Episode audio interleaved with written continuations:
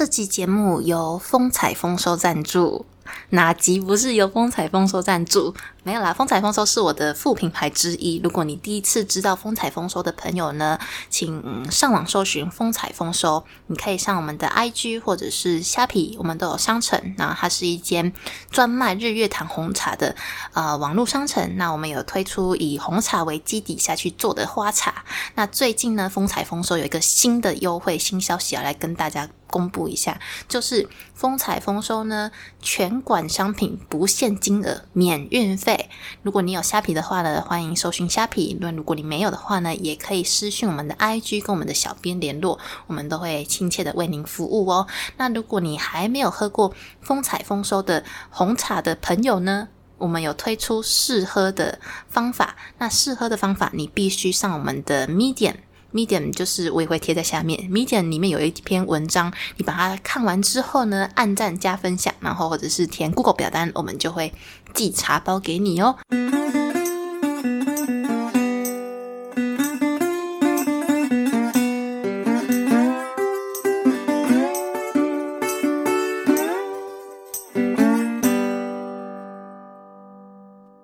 各位朋友，大家好，欢迎收听我们的节目，我是先干一杯主持人于峰。今天来跟大家聊聊我上礼拜去了哪里。我上礼拜呢去了一趟台北，然后有去一间我非常期待已久的国家级的摄影博物馆，它叫做全名叫做国家摄影文化中心台北馆这样子。然后它的它的位置在非常方便的地方，就是北车出来。在星光三月的附近而已，就是你要走到西门町的路上会遇见它。我再把资讯贴在下面的资讯栏好了。然后你们有上去台北的话呢，喜欢摄影的朋友，我非常推荐。因为我觉得很感动的是，台湾终于有一间国家级的摄影中心了。不然以前我们都是去呃像展览空间看啊，或者是。画廊之类看摄影展，就是都是一些特展居多，没有一个完整的一个摄影博物馆。那呃，像日本的话也有摄影博物馆，但日本摄影博物馆在一九九零年就开始已经启动了。那台湾到今天才有，我觉得很感动，而且是国家级的。那这个。呃，摄影中心呢，它我觉得它地理位置很方便之余，它的地理位置跟它的历史也有息息相关。那我们今天就来介绍一下这个呃本身建筑物的历史，它的故事好了。那国家摄影文化中心台北馆呢，这栋建筑物本身是在一九三七年左右建造而成的。那原本是一间叫做大阪商船株式会社的台北支店。大阪商船呢是一间日本相当有名的一个大型商船公司，我们这边就简称它为大阪商船好了，因为它那个全名有点太长了。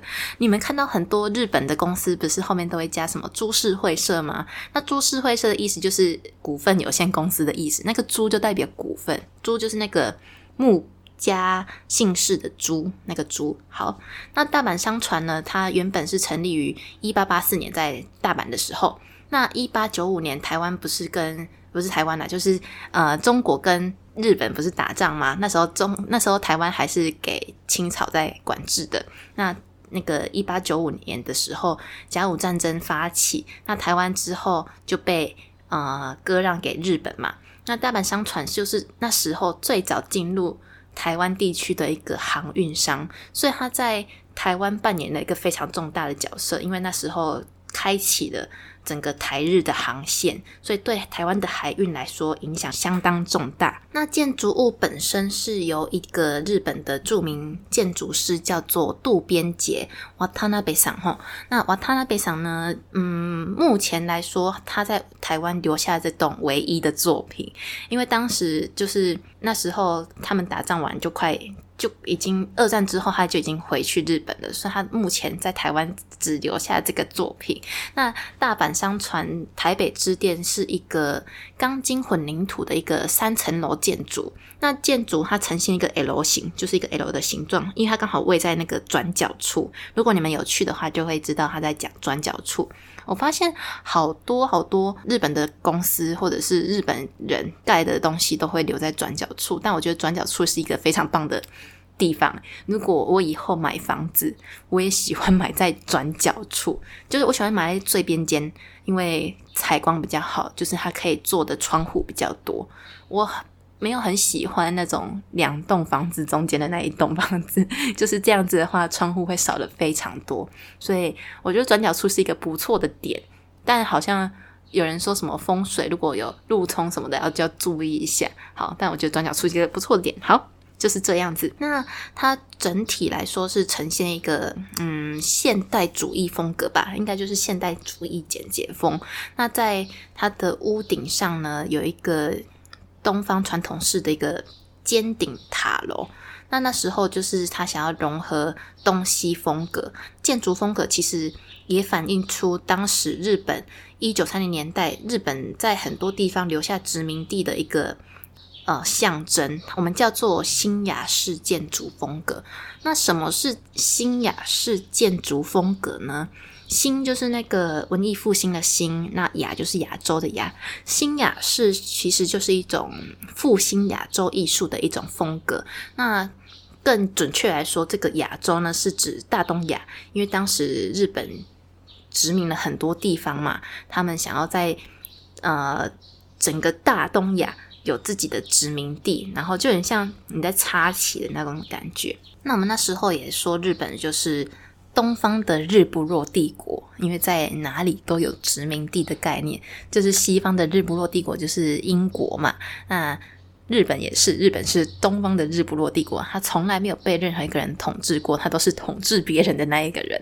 好的，anyway，我们就叫做呃新雅式建筑。那这个建筑特色就是盛行于大概一九三零年到一九四零年左右。那它其实就是一种呃殖民主义逐渐成熟的建筑形式。那我们回到日治时期好了，那当日本对于殖民策略逐渐成熟的时候呢，他就提出了所谓的呃大东亚共荣圈。大东亚共荣圈这个计划呢，就是真的蛮可怕的。如果这个计划成功了后，台哎不是台湾，就是全球真的就只剩下两个国家，就是日本跟德国。因为这个计划呢，就是由日本跟德国一起提出来的。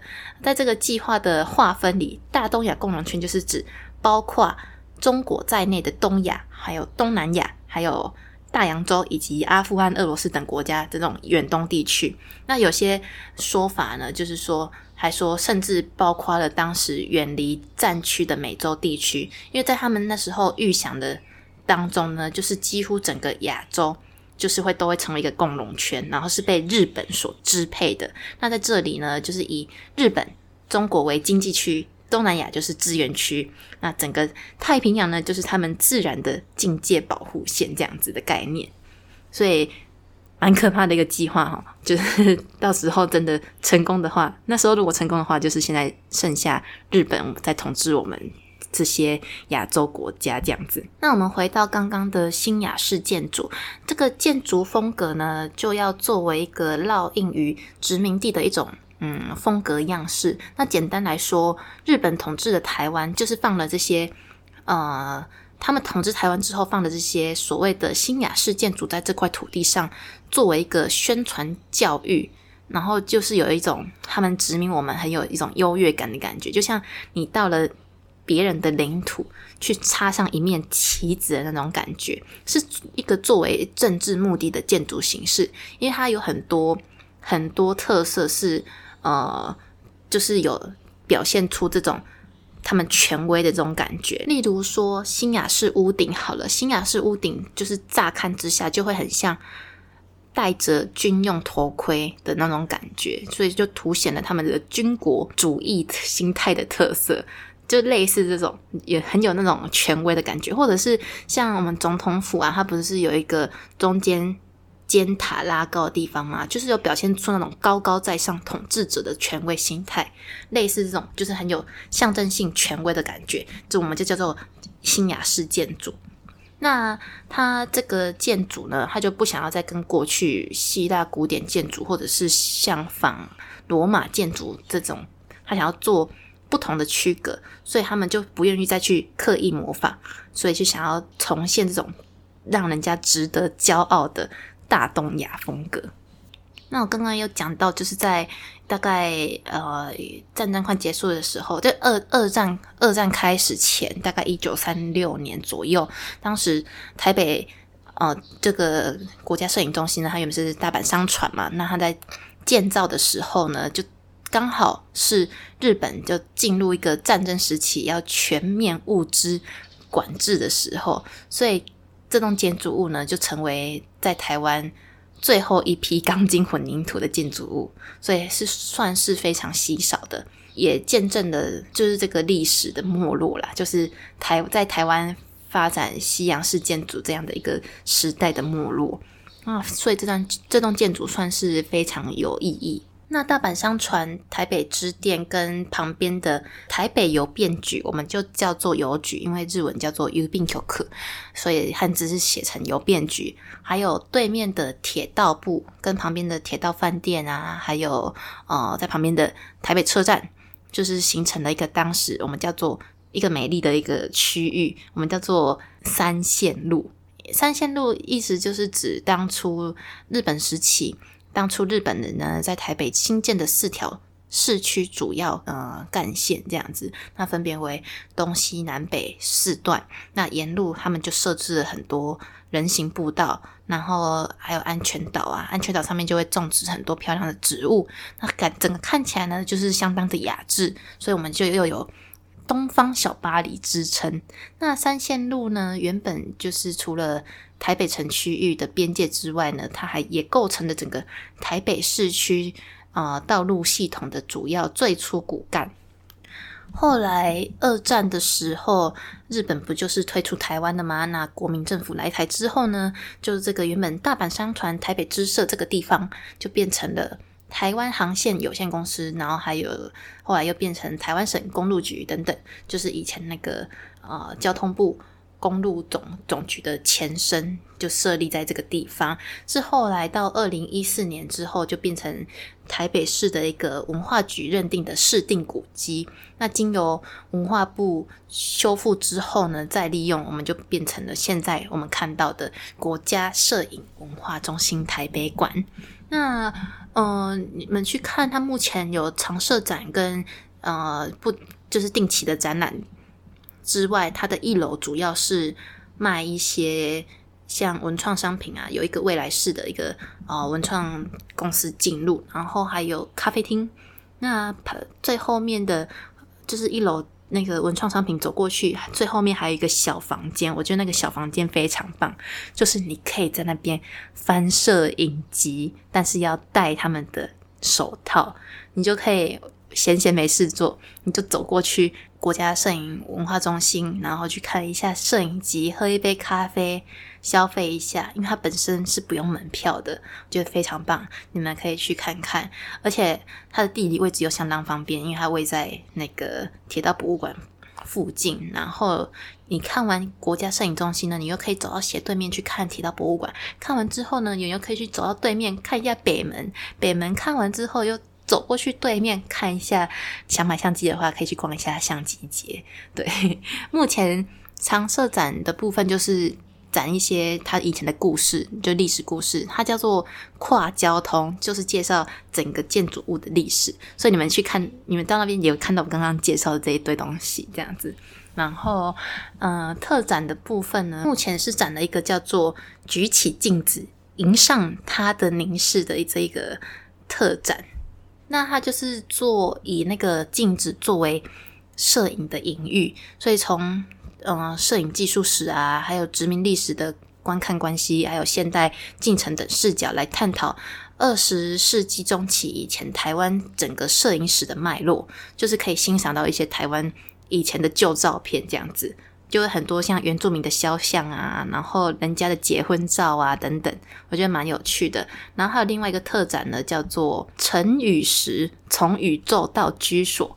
那这个是国外来的特展，因为他是一个英国策展人，这次到台湾来。他之前有在像呃巴黎的多媒体艺术中心，还有在呃伦敦的白教堂美术馆等等，还有加州的博物馆、摄影博物馆等等，有展过这些作品。那这是来台湾首次来亚洲，就献给台湾这样，那也画下了一个完美的句点。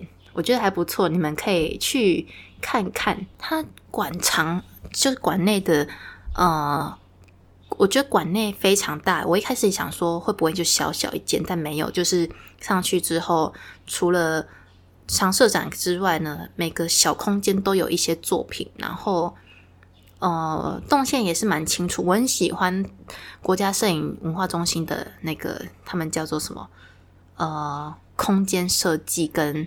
指标示设计，他们叫标示设计，就是像厕所的沿厕所在哪里的那种，或者是什么几号房几号房的那个路线的那个标志，我觉得很漂亮，因为它是走，它是用应该是用塑胶吧，应该不是玻璃，然后会反光，所以看起来就有点银色系的感觉，然后又加上它的摄影文化中心的白墙，看起来就很有现代感，我觉得蛮酷的。然后旁边你们又可以去逛一些呃小吃啊，因为旁边其实沿着铁道博物馆那边走过去呢，就是西门町。如果你们逛完肚子饿的话，可以去西门町吃东西，我觉得都非常的棒。好，那今天就到这边结束喽。就今天好像讲的有点短，对不对？但我真的觉得很感动的是，终于有一个摄影博物馆了。不然以前看摄影展，真的就是在看。策展人办的一些特展，就是没有一个呃国家级的这种摄影博物馆，所以蛮感动。希望他们以后可以多出一些文创商品，跟相机啊，或者是跟摄影有关的文创商品，我会觉得嗯还不错啦。对，那他目前是不用。门票不知道以后要不要，你们可以趁现在不用门票的时候可以去。那如果你们是喜欢博物馆或美术馆的人呢？其实有一种划算的方法，就是你可以去买那个爱台爱台湾博物馆卡吧。它就是跟它就是故宫发起的，然后跟一些博物馆、美术馆有合作。那到他们那边呢，是可以出示那张卡，然后免门票进去的。对。那我自己是没有买，因为我自己有导游证，所以导游证不管去哪里的话，几乎都是不用钱。所以，呃，如果你们对博物馆有兴趣的人呢，可以去买那张爱台湾博物馆卡。今天的分享就到这边结束啦。诶，我不知道大家还有没有想听什么类型的分享，因为我上次在 IG 有直播，然后 IG 有些朋友就说可以开。我之前有说过的那个日本留学经验分享，但我就觉得，哎，我自己一个人来讲，好像会不会有点无聊？都是我的经验，我蛮想要听听别人的经验的。那我近期应该会做一些企划，就是找一些哦曾经留学过的人，嗯，我这就是想要做一些留学主题啦，因为世界很大，那希望呃听到的学。如果是你是学生的话呢，或者是你已经不是学生，你是社会人士，那你有想再去留学的话呢，我觉得都非常的推荐。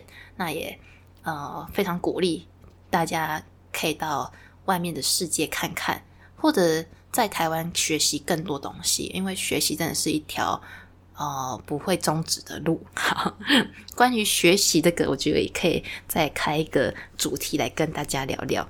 就目前都没有来宾可以跟我聊，那我目前就是在嘉义，希望找一些嘉义的来宾来跟大家聊聊天，那聊一些呃留学的辛酸史，或者是聊一些创业的辛酸史，或者是聊一些在创作的路路途中有什么启发，跟有什么嗯失败挫折来分享给大家。因为成功的经验大家听的太多了吧，那我们就听听一些比较。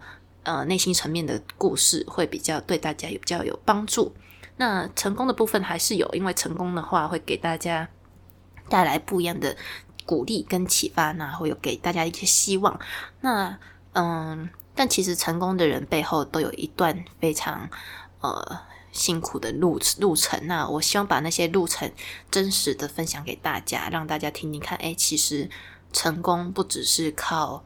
幸运这件事情，也不是说呃家里有多有钱多有钱之类的，是他们真的很努力很努力而做到的。那每个人都可以做到，只要有心的话。好，那今天就到这边结束啦。那谢谢大家，下次见喽，拜拜。